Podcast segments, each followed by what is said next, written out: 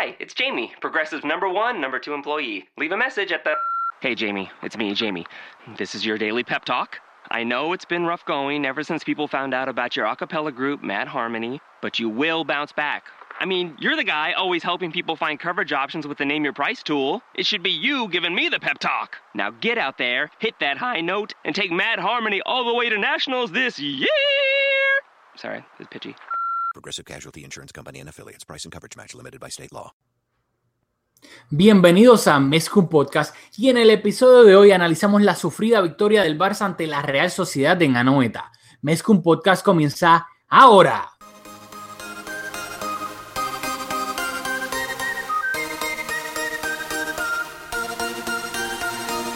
Kevin Roland, contigo empezó todo. Som el millor club del món, diguin el que diguin. Vinga Barça i vinga Catalunya! Apreteu-vos els cinc cinturons, que ens ho passarem bé. Bienvenidos a Mezcum Podcast, espacio dedicado totalmente a cubrir la actualidad del Fútbol Club Barcelona. Les habla Rafael Lamoy junto a Julio Gorra. ¡DTT! ¡DTT! ¡Me la Julia! Dímelo, Rafa. ¿Qué está pasando? Do, do. ¿Todo bien? Todo bien, desilusión es lo que está pasando. Luego del parón FIFA estaba bien motivado para ver al Barça y el partido que de hoy dejó más sombras que luces, así que sé que tiene un rant sobre Valverde y estoy ansioso por escucharlo. Bueno, vamos allá, ya que esto va a ser un episodio express. Lo estamos grabando justamente después del partido del Barça contra la Real Sociedad. La el Barça visitaba a la, a la Real Sociedad en Anoeta por la jornada número 4 de la liga, luego de un paro FIFA, y el Barcelona salía Valverde, no el Barcelona, el Barcelona de Ernesto Ernie Valverde salía de la siguiente forma. Marc André Ter Stegen en la portería, defensa de 4, Jordi Alba de lateral izquierdo, pareja de centrales Samuel Umtiti y Gerard Piqué, lateral derecho Nelson Semedo, mediocampo de 3, Iván Rakitic de medio centro, Sergi Roberto de interior derecho, Rafinha de interior izquierdo y arriba eh, el tridente, Dembele de extremo izquierdo, Luis Suárez de delantero centro y Messi de extremo derecho. En el banquillo se encontraban Philippe Coutinho, Sergio Busquets, Arturo Vidal, Jasper Silesen, Clement Lenglet, Munir, Thomas Vermaelen y descartados estaban Arthur, Malcolm y Malcolm por lesión, eh, Arthur por decisión técnica eh, y Sergi Samper y Aleñá también estaban, no obviamente no entraron en la convocatoria. Eh, a Munir, no sé si dije Munir, se me olvidó, estaba en el banquillo. Así que ese era el 11 titular de Ernesto Valverde para este partido del Barça contra la Real Sociedad en Anoeta. ¿Qué me tienes que decir del 11 titular? Bueno, yo creo que la conclusión principal del once titular es que dejó en evidencia lo importante que es Busquets para el Barça. El Valverde decidió darle descanso a Busquets, un jugador que viene arrastrando muchos partidos, que no está jugando en su mejor nivel, que con España también es protagonista cuando se va en el parón de selecciones. Así que Valverde le aplaudimos que le dé descanso a Busquets. Quizás no era el momento indicado, pero de todas maneras le dio descanso y le aplaudimos. ¿Qué pasa? Que el darle descanso a Busquets crea una reacción en cadena porque su peso en el equipo es tal que no puede sustituirlo jugador por jugador. A un Rakitic siendo un excelente jugador, su posición natural no es la de pivote y yo creo que es el mejor suplente para Busquets en el equipo. Creo que nadie haría lo que hace Busquets, pero si hay alguien en el equipo que lo puede hacer o acercarse es Rakitic. ¿Qué pasa? Que al entrar Rakitic, abandonar esa posición de interior derecho que es habitual y jugar de pivote, tiene que entrar Sergi Roberto para apoyar a Rakitic en las coberturas. Sergi Roberto es un jugador con un despliegue físico impresionante, que tiene mucho recorrido. Y esa decisión de, de Valverde de darle descanso a Busquets condicionó todo el partido, porque un medio campo de Rafinha, Rakitic y Sergi Roberto se aleja bastante de lo que es habitual en el Barça y el Barça lo sufrió. Y yo creo que por eso fue que fue un partido tan feo. Ok, yo quiero criticar a Valverde en este sentido. Quiero criticarlo por las cosas que para mí sí merecen ser criticadas y hay otras que no quiero ser ventajista y entiendo que haya rotado en ese sentido. A mí, Ter Stegen, ok, perfecto, portero titular. Jordi Alba y Piqué no fueron con sus selecciones, Piqué porque se retiró con España, Jordi Alba porque Luis Enrique no lo convocó. Normal que hayan sido eh, titulares. Un Titi me sorprende un poco. Yo pensé que tal vez iba a empezar el Lenglet, pero whatever, entiendo. Campo difícil, eh, visitante en Anoeta. Todos sabemos lo mucho que le cuesta al Barça jugar en Anoeta, así que entiendo que haya puesto a un Titi de titular. Perfecto. Nelson Semedo, lateral derecho, me encanta. Para mí es el que debe ser el, el lateral derecho titular del Barcelona. Mi problema viene con el medio campo de nuevo. Yo creo que aquí es donde vienen todos pues, los problemas, porque en la delantera pues estamos de acuerdo que Messi, Suárez y Dembele es normal que fuesen titulares. En el medio campo, yo entiendo que quieras darle descanso a Busquets, de nuevo, está bien, pero para mí, teniendo en cuenta que el próximo partido es el martes en Champions, en el Camp Nou, contra el PSV, creo que era más correcto darle descanso a Busquets si es que le ibas a dar descanso contra el PSV en el Camp Nou que darle descanso en un campo tan difícil en liga que no es lo mismo. Los puntos que pierdes en liga son puntos que no vuelven. Los puntos que entre comillas pierdes en la Champions, en la fase de grupo, puedes compensarlos de cierta manera. En la liga no vuelven. Así que si querías darle descanso a Busquets, creo que era más correcto hacerlo en el Camp Nou el martes contra el PSV en Champions que hacerlo en Anoeta contra la Real en la Liga. Debido a eso, como dice, hay un, un chain effect porque eh, Rakitic tiene que jugar de medio centro y entonces se abre una posición de interior derecho que en este campo la ocupó Sergi Roberto. No critico que haya jugado Rafinha en el sentido de que sí critico una cosa y otra no, que lo voy a mencionar ahora.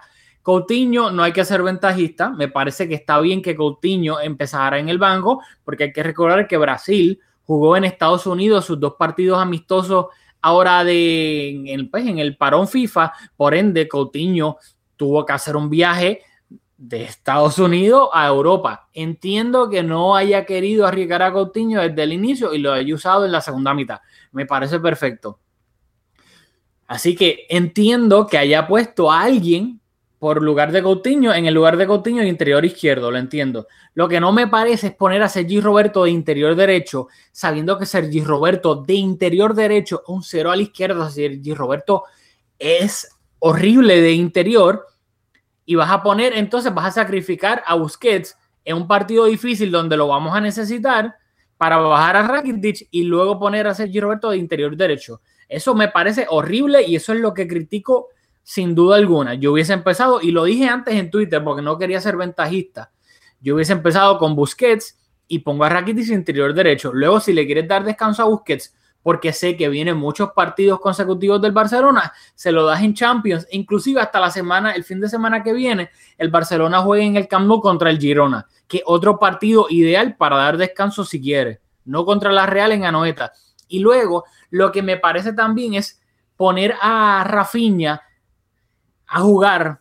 No le has dado minutos en todo lo que va de temporada. No le has dado ningún, ¿sabes? No sé si ha jugado, y si ha jugado algún minutito, pues tal vez jugó uno que aquí allá. Ahora mismo que yo recuerde sin buscarlo, creo que no ha jugado. Puedo estar fue equivocado. en En liga. Creo. Exacto, pero en liga no ha jugado todavía. No recuerdo. Y vas a ponerlo, él y Sergi Roberto, los interiores titulares, visitando a la Real en Anoeta. Are you serious? ¿Estás en serio?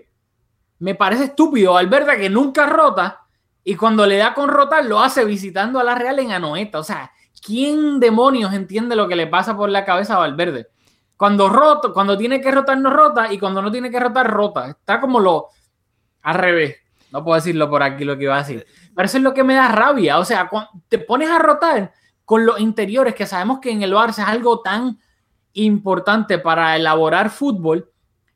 Y luego, que lo vamos a hablar un poquito más adelante, cuando sabes que te equivocaste, cuando tienes el agua hasta el cuello, que estás perdiendo en la segunda mitad, sabes que Sergi Roberto está haciendo un partido horrible, ahí te tiras la fácil y pones a Sergi Roberto lateral derecho porque no tienes lo sabes qué para quitarlo y pones a Coutinho en el medio campo. O sea, es un cobarde, eso es de cobarde. El cambio, vamos a hablarlo en el próximo segmento. Pero en cuanto al once titular, yo creo que haces un buen punto en que, ¿verdad? Aplaudimos las rotaciones porque las hemos venido pidiendo, pero no puedes rotar las tres posiciones de la misma línea. O sea, pues rota un jugador por línea, ¿verdad? Un, qué un lateral, un delantero. Pero ro- los tres del, del medio campo rotaron y yo creo que ah, es un cambio muy abrupto para hacerlo de un solo partido. En cuanto a que de- descanse Busquets en la Champions, con el grupo que tenemos, yo creo que no empezar el- ganando el primer partido del grupo es fundamental y por eso creo que hoy descansó Busquets. ¿Quieres hablar, antes de hablar del cambio, eh, en la primera mitad, qué quieres resaltar? ¿Qué, viste? Bueno, el, el gol de la Real en, en la, en la primera mitad, todo, todo empezó por culpa de Sergi Roberto. Y quiero resaltarlo porque Sergi Roberto creo que le está, ya que Macherano se fue a China, creo que Sergi Roberto poco a poco está ocupando el lugar de Macherano, de ser el media darling y nadie lo critica. Se critica en general, oh, el mediocampo en, en Twitter, el mediocampo del Barça no está funcionando, oh, bla, bla, bla, pero no, no tienen los, tú sabes qué, para ponerle nombre y apellido al mediocampo, que era Rafinha, pero a Rafinha, entre comillas, se la dejó pasar un poco más porque en Liga no ha jugado nada y lo pusieron ahí, lo soltaron a los Lobos y a Sergi Roberto es el otro, nombre y apellido, Sergi Roberto. Y Sergi Roberto sí que ha tenido minutos en el medio campo, tal vez no todos, obviamente, porque también juega de lateral, pero ha tenido muchos más que Rafinha. Y una tras otra vez, cada vez que juega Sergi Roberto en el medio campo de interior, es un cero a la izquierda. Y el gol de la Real Sociedad empieza con un mal pase de Sergi Roberto que intercepta a la Real Sociedad. Luego él tratando de compensar comete la falta que luego el tiro libre de la Real Sociedad es donde llega el gol. Que incluso O sea, le rebota a Sergi Roberto, pero ya eso, eso es Eso co- ya es mala coincidencia. suerte. No es mala suerte, pero ciertamente el gol fue producto de su mal pase y luego de, de la mala decisión de, de- de dar una falta. Y luego, rápido, rápido, rápido. Eh, porque quiero, o sea, no quiero ser ventajista de que, ah, el gol solamente, porque la gente solamente ve los goles o qué sé yo. Pero es que si tú le quitas el gol, ta- para mí Sergi Roberto también fue un cero a la izquierda. O sea, ni, lo, ni siquiera hizo cosas para yo decir, diantre, que mal jugó. Porque la mayoría de las veces ni estaba, ni, ni, ni se ofrecía. Cuando le hacían un pase estaba dormido y, y- alguien se le adelantaba, ya sea para poke el balón away o, o- o llevarse el balón. No hacía nada. Porque por, lo- por el otro lado, lo hablamos por WhatsApp, lo entiendo, de que Rafinha no es que tuvo un buen partido ni nada, pero para mí, Rafinha fue menos malo en el sentido de que Rafinha yo lo vi con más iniciativa, bajaba, recibía, se giraba, tocaba acá. ¿Que lo pudo hacer mal? O peor, está bien, pero se veía con más intención de participar. Pero a Rafinha, yo entre comillas, se la puedo dejar pasar porque por culpa de Valverde, cuando primero le da minuto, con un medio campo inédito, con el bacalao de Sergi Roberto al lado, en Anoeta contra la Real Sociedad, pues está bien, mira, es, yo creo que es bastante normal que no luzca, pero lo vi tratando de, ayudar al equipo, ofreciéndose, metiendo el cuerpo, shielding la- el, el balón, abriendo acá. A Sergi Roberto nada, o Sergi Roberto literalmente estamos jugando con uno menos y para colmo le añades que el, el gol llega en gran parte gracias a él y, ¿sabes? Es como que, loco, felicidades, campeón, te graduaste de bacalao, ¿sabes?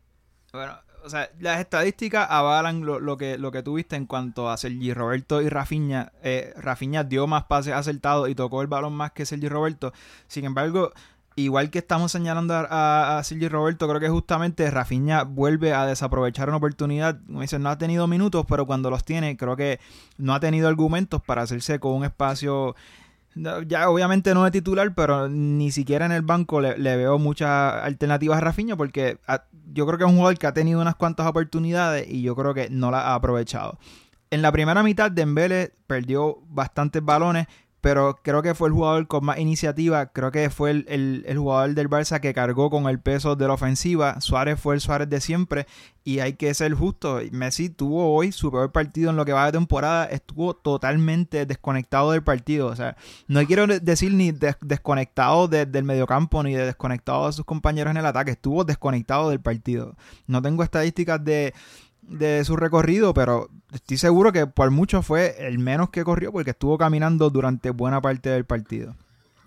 Así que, ¿verdad? Creo que para, para cerrar este argumento y cerrar el análisis de los comentarios de la primera mitad, creo que en el mediocampo, por lo menos, y lo estuvimos hablando, fíjate, para que tú veas la estima que yo le tengo a Sergi Roberto, yo estuve argumentando contigo que yo creo que en, en el partido contra Inglaterra, creo que fue, debió haber sido titular en lugar de, de Thiago. O sea, es un jugador que yo le tengo estima, creo que es un buen jugador, pero en el Barça simplemente no tiene espacio y ahora, ¿verdad? Que, bien, que vamos a hablar de, de la segunda mitad, háblame del cambio.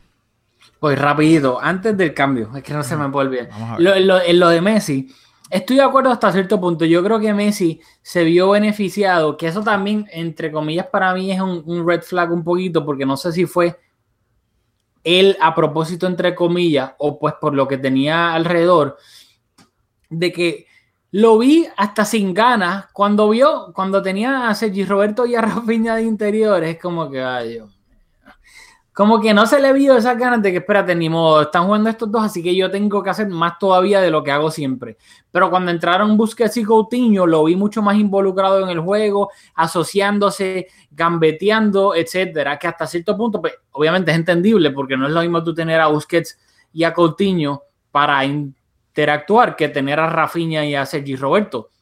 Eh, en ese lado lo entiendo, pero también me, preocupó un poco en el sentido de verlo un poco desganado de que, porque Messi ha habido otras ocasiones que ha tenido a Deulofeu, a André Gómez y a, se ha echado el equipo a la espalda sabiendo que tiene a jugadores inferiores a su alrededor, so tiene que hacer más. Y este caso era, pues en la primera mitad, era una ocasión para que él hiciera más. Lamentablemente sí, le pedimos a Messi, obviamente le pedimos a él más que a nadie porque es el mejor jugador del mundo y o sea, probablemente top 3 o el mejor de la historia. So, obviamente, el, el, bar que le tenemos a Messi, injustamente, es Pero muchísimo más alto. Yo, yo, al...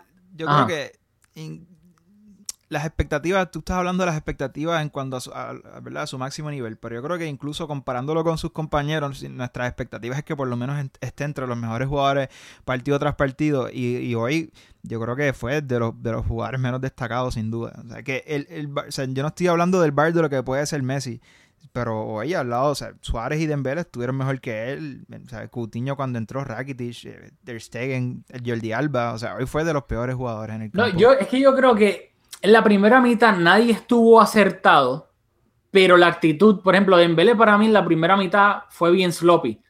Se le dio el balón. O sea, tú coincides con que cargó con el peso de la ofensiva. Fue el único jugador que las pocas ¿Quién? ocasiones Dembélé, las únicas sí, sí, ocasiones sí. que tuvimos fueron de las botas claro, de Dembélé. A eso a eso voy, que para mí Dembélé la actitud, a ti te pueden salir o no te pueden salir las cosas, eso faltaría menos, esto es fútbol. Pero a Dembélé en la primera mitad yo lo vi tratando de hacer cosas que no le salían, es verdad. Lo vi sloppy, se le dio el balón, este, malos pases, etcétera. Pero sin duda alguna, igual que Suárez, la actitud no faltaba. Estaban tratando. Que no les estaban saliendo las cosas, es verdad, en la primera mitad. A eso es lo que me refiero de que a Messi, en esa primera mitad, cuando se vio que tenía Sergi Roberto y a Rafinha de interiores, lo vi como que, sí, como un poquito, pues, desganado, no con eso de que ganas de que, espérate, sé que estos dos están aquí, así que yo tengo que hacer más todavía de lo que tengo que hacer. Yo lo vi mejor y para mí jugó bien cuando entraron Coutinho y Busquets, que ahí es como que ah, pues, entraron los míos, entraron los que me gustan a mí para jugar y pues ahora voy a correr más, voy a hacer un pique, etcétera. So, a eso es lo que me refiero con Messi. Pero no, sin duda alguna, en la, para mí el partido de en la primera mitad estuvo sloppy en cuanto a la ejecución de los pases, gambeteando, etcétera, pero no les recrimino para nada la actitud ni, ni pues, la personalidad. Que eso hay que resaltarlo. Que a Dembele, sí, todavía él es un diamante en bruto. Dembele todavía es como yo lo comparo como cuando sabes en Discovery Channel, cuando el, la, la, elefante, la elefante, no, este, la, sí, un elefante, ¿verdad? Que tiene la, el cuello largo. No, que viene una jirafa, una jirafa. Discúlpenme, no, no soy muy Animal Planet. Cuando, cuando da luz la jirafa, que sale ya la cabrita así, media la, la jirafa, que no puede ni caminar bien y se está parando. Dembélé es así todavía, o sea, Dembélé es un niño de 20 años que es un diamante en bruto, puede terminar siendo un diamante que cueste 300 mil billones de lo que sea, pero ahora mismo es un diamante en bruto, que lo estamos viendo madurar ante nuestros propios ojos. So, por eso, siempre con Dembele quiero ser un poquito, pues, tomarlo con pinza, porque creo que es parte de su proceso de, de aprendizaje. Ya, mala ah. mía, me fui en ramp, pero ajá, segunda mitad, cambio. Hablando de, del cambio, ¿qué me tienes que decir del cambio?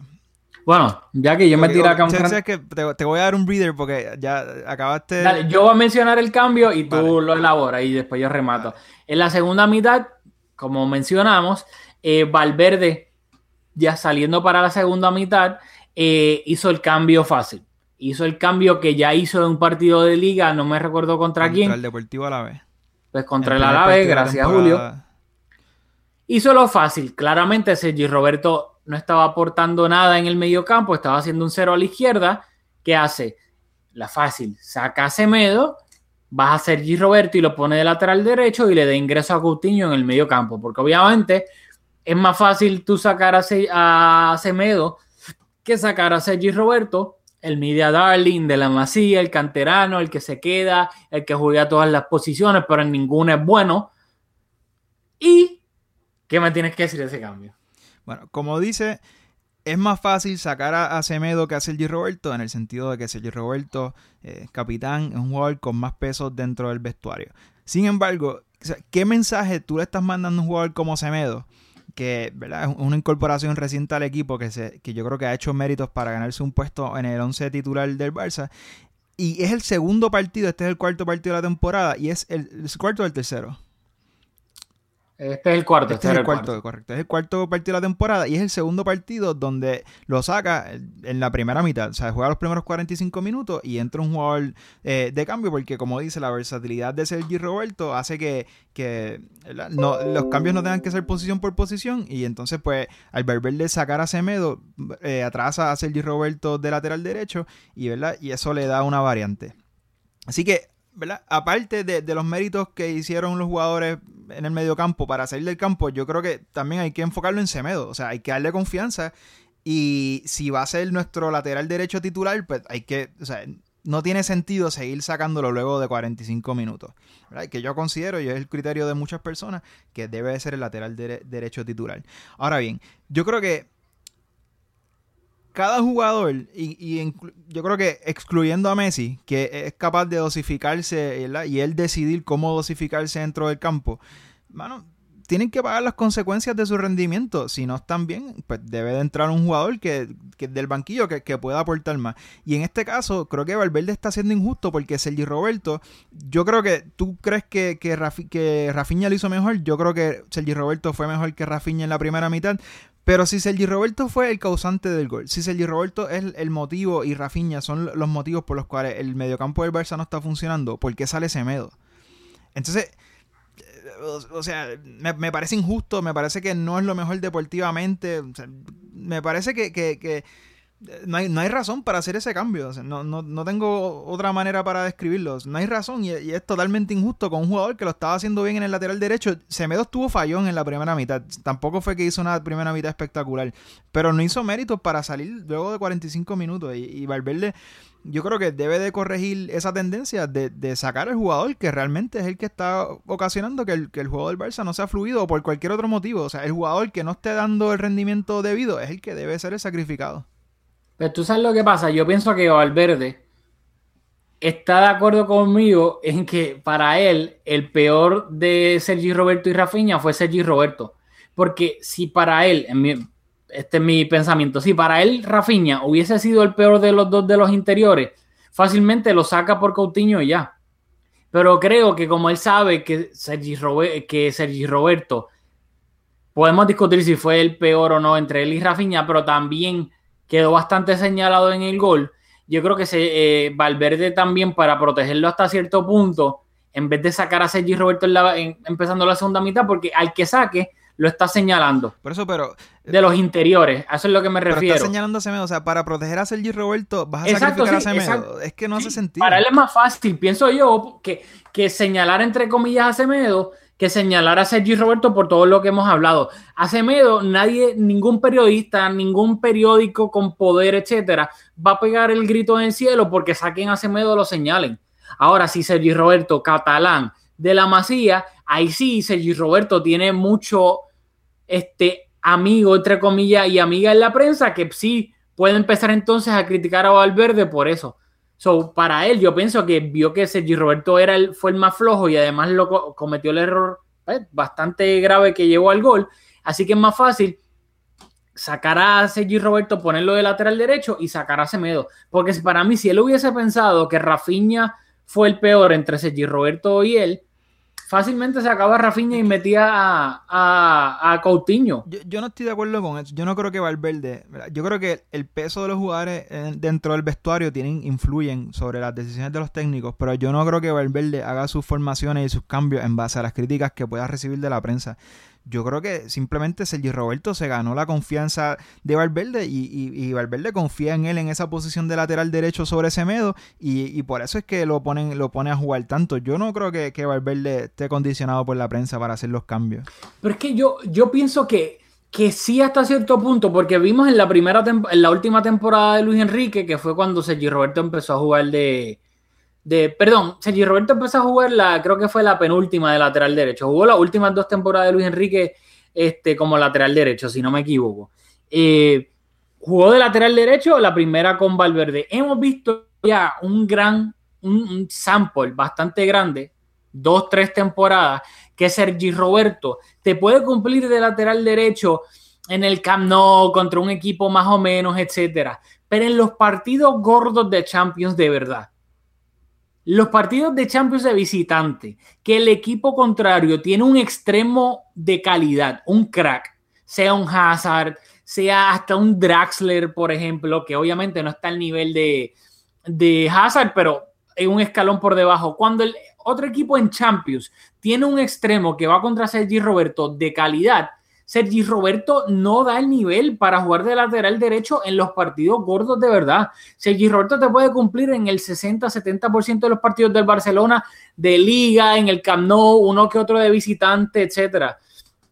Pero en los partidos de verdad donde se bate el cobre, Sergi Roberto no da la talla porque no es su posición. E, eso es entendible.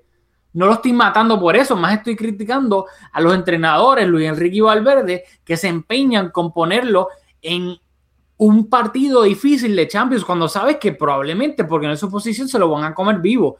por eso no entiendo y me molesta lo fácil de que quitar a Semedo cuando lo ponen de titular, para colmo, quitarlo en la primera mitad, por culpa de. Dos veces en la primera mitad. Dos veces. Si el punto, tú tienes que tener a, a, Semedo ready, porque Semedo es el que en teoría debe ser tu lateral derecho en las grandes noches de Champions, cuando tengas que jugar contra Neymar, contra Asensio, contra Bale contra quien sea, contra Eriksen, contra eh, Lucas Moura, Douglas Costa, todo. Semedo es el que en teoría debe de jugar y enfrentarse a todos esos jugadores de élite. ¿Para qué lo sigues cambiando a mitad? ¿Sabes? Stick con él y ten los. ¿Tú sabes qué? De quitar a Sergi Roberto si es el que no jugó bien, ¿sabes? Eso es lo que me molesta de Valverde. me gusta, me gusta la pasión. Esto se supone que fuera un podcast de, de reacción. Ya nos hemos extendido bastante. Vamos a pasar la página de Sergi Roberto que, ya nos ha ocupado bastante durante esta intervención.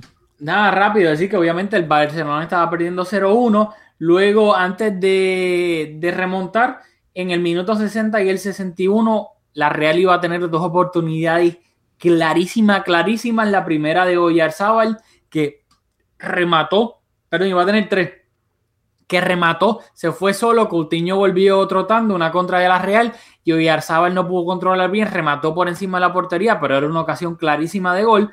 Luego en el minuto 61, Teo Hernández se va solo contra Ter Stegen, y Ter Stegen achica bien el espacio, una tajada tipo fútbol sala, y un minuto después, para donde Ter Stegen a Juanmi, Suárez la pierde en el borde del área del Barcelona, la Real se va en un contraataque, Luego le hacen la contra a Umtiti y a Pique y Juanmi se va solo contra Ter Stegen y Ter Stegen de nuevo otro paradón espectacular. Antes de ir a los goles rápidos, ¿qué me tienes que decir de Ter Stegen? Qué bueno que, me haces el puente porque creo que fue sin duda el jugador del partido. Eh, cada vez que se hacen las listas de los mejores porteros del mundo, cada vez lo veo más lejos de esos primeros tres puestos y creo que es porque no nos ven jugar porque eh, hoy, de nuevo, o sea, sin duda los tres puntos que sacamos hoy eh, son en gran medida gracias a Ter Stegen. Bueno, sin duda alguna, qué bueno, porque quería mencionar eso porque no quiero darlo por sentado, como a veces hacemos con Messi, de que, ah, olvídate, partidazo de Messi, porque pues es el mejor del mundo y ya, es lo normal, y no se le da tan, no se le alaba tanto. Creo que a veces eso pasa con Ter Stegen, que muchas veces, o la gente no lo ve, solamente lo ve en uno que otro partido especialmente la gente que pues, son fanáticos de equipos de otras ligas. Eh, pero Ter Stegen, o sea, la, la consistencia y creo, time out. ¿Quién fue el encargado de fichar a Marc André Ter Stegen y pujar por él? ¡Subi! ¿Quién es Subi? Douglas. Fue Anthony Subizarreta, que aquí el tiempo da la razón y el tiempo es justo. Se mofaba mucho, era lo gracioso decir, ay, su bizarreta, fichó a Douglas, fichó a Douglas, bla, bla, bla. Pero su bizarreta fue el que empujó y una de las razones por la cual Marc André Ter Stegen está en el Barcelona. Sí, el Barcelona le venía haciendo scouting a Ter Stegen, lo, lo venía siguiendo, pero el que empujó por Ter Stegen fue Andoni Subizarreta, que cuando él estaba era el, el button of the jokes, todo el mundo se burlaba de él porque los culés son así, se montaban en la, en la ola acá y lo fácil ahora es criticar a Subi. Así que toma, gracias a Subi, Ter Stegen está en, en el Barcelona. Dicho eso, no, no se me, no podía dejarlo pasar, sorry el Barcelona iba a remontar en un span de dos minutos, en el minuto de tres minutos, perdón, en el minuto 63 iba a venir el gol de Luis Suárez, que fue un tiro de esquina del Barcelona. Rulli, portero de la Rulli o Rulli, como le quieran decir, tiene dos L, así que creo que es Rulli. Eh, de la Real Sociedad salió, eh, el Barcelona ejecuta un, este, este, un tiro de esquina em, y luego sale mal, terminan dando rebotes dentro del área y ahí está Luis Suárez para rematar a puerta vacía, básicamente. De esa manera empataba el Barcelona y luego tres minutos después otro tiro de esquina, eh, de nuevo. Rulli salía mal, la Real despejaba hacia el mismo medio y ahí estuvo Dembele atento con un gran awareness ofensivo, remató de primera con la pierna izquierda, y terminó marcando el gol de la, de la victoria. Creo que si no me equivoco, eh, Dembele llega en liga a cuatro goles en lo que va de temporada y este es el, lleva tres o cuatro si no me equivoco y creo que este es el tercer partido consecutivo de, de Dembélé marcando. Bueno, decir que como dije al principio, eh, sea, el, juego de hoy fue un juego bastante, no, no fue el juego más vistoso y el hecho de que hayamos anotado dos goles a balón parado eh, las carencias que tuvimos en el medio del campo. Para ganar la liga tienes que sacar estos partidos donde sin hacer tu, tu, mejor juego eres capaz de conseguir los tres puntos o conseguir un punto que a veces es importantísimo. Así que creo que la manera en que conseguimos los goles son la mejor evidencia para las carencias que tuvo el Barça hoy dando rotaciones. Totalmente de acuerdo. Y creo que la rápido. Eh, Dembélé ha marcado en los últimos tres partidos de liga contra la Real Sociedad, contra el Huesca y contra el Real Valladolid. Y lleva cuatro en lo que va de temporada, incluyendo la Supercopa de España con el golazo que le marcó al Sevilla. Si en liga lleva tres, eh, igual que, que Suárez, Messi lleva cuatro. Bueno, y dicho eso, el Barcelona remontó en Anoeta contra la Real Sociedad, terminó ganando 1-2, se mantiene invicto en lo que va de, liga. Han, se han jugado cuatro partidos.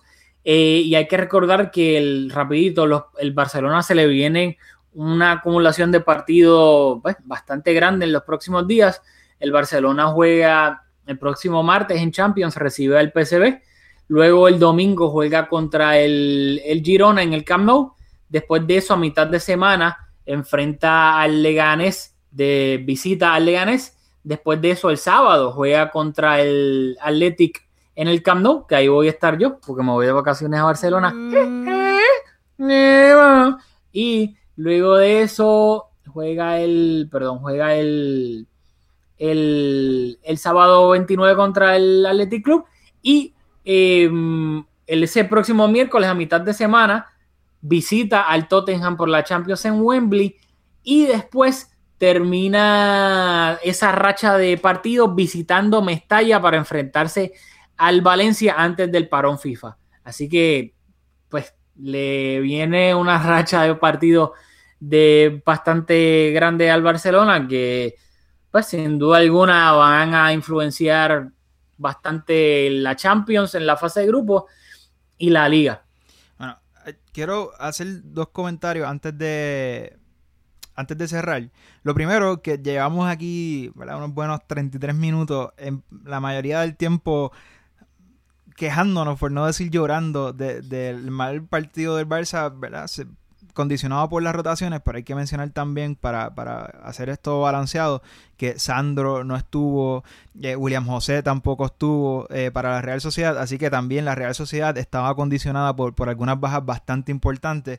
Yo creo que, que, hay que mencionarlo. Y lo otro, que te prometo que este comentario no tiene nada que ver por el pasado madridista de este jugador, pero el hecho de que Iyarramendi haya salido sin haber sido expulsado o, eh, o sea, me vuela la cabeza que del Cerro Grande no le sacó la segunda amarilla. Estuvo jugando al límite por bastante cometió bastantes infracciones que yo considero que también eh, ameritaban una segunda amarilla y solo quiero mencionarlo y no te lo juro que no tiene que ver con su pasado madridista. Sí, lo de Yarramendi y lo de, del Cerro Grande rozó lo, lo ridículo. Lo ridículo. La, la, Por- la primera amarilla fue en el 43.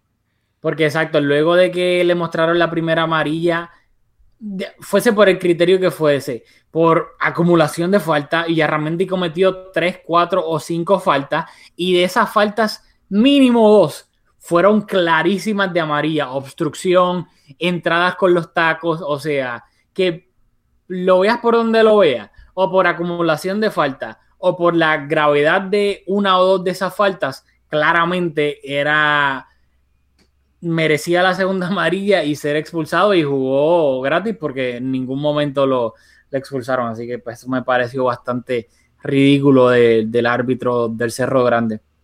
Y nada, para terminar, quiero, que quiero tenerlo en récord, que creo que el cambio cobarde slash cambio conservador de Valverde esta temporada, creo que ya hemos visto un patrón y va a ser obviamente sacar a Dembele para meter ya sea Arturo Vidal por su entre comillas aporte defensivo o meter a Artur, que obviamente Arturo hoy no estaba disponible, para ser defensivo con el balón.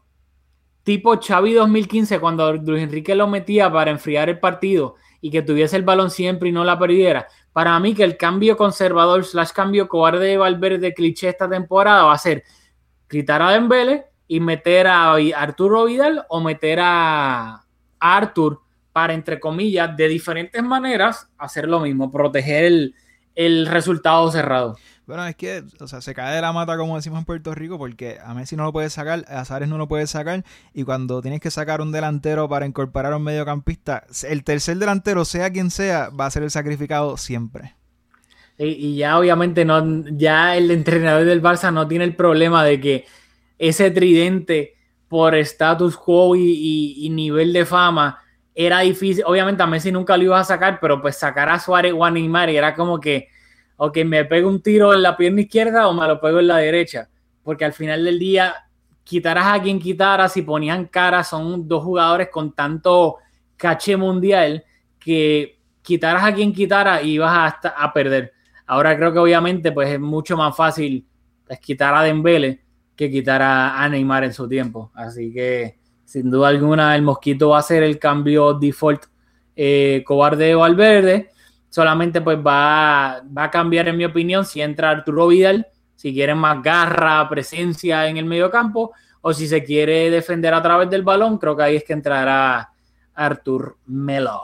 Así Bueno. que, nada, antes, rápido, pues no se me olvide, recordarles que este podcast es auspiciado por Conito by La Bodeguita, localizado en Guaynabo, Puerto Rico. Pueden ir allá a ver todos los juegos de fútbol, pueden ir allá a comer una pizza súper rica de cono, pueden ir allá a darse un whisky y fumarse un tabaco, si eso es lo de ellos, porque parece que ahora Luisito ahora es, olvídate, el Tito Tabaco, a convenciones de tabaco y todas esas cosas. Así que, pues hay bastante variedad ahí en Conitos, así que Conitos Baila Bodeguita, auspiciado, es el auspiciador de Mes con Podcast. Y yo creo que ya terminamos acá. No sé si quiera este, decir algo más antes de irnos, Julio. Eso es todo, nos vemos en la próxima. Si te gusta nuestro contenido y nos quieres apoyar, por favor déjanos un review de 5 estrellas en iTunes, ya que de esta manera Mezcum Podcast le saldrá a más personas en su feed y así nos ayudan a que la comunidad de Mezcum Podcast siga creciendo.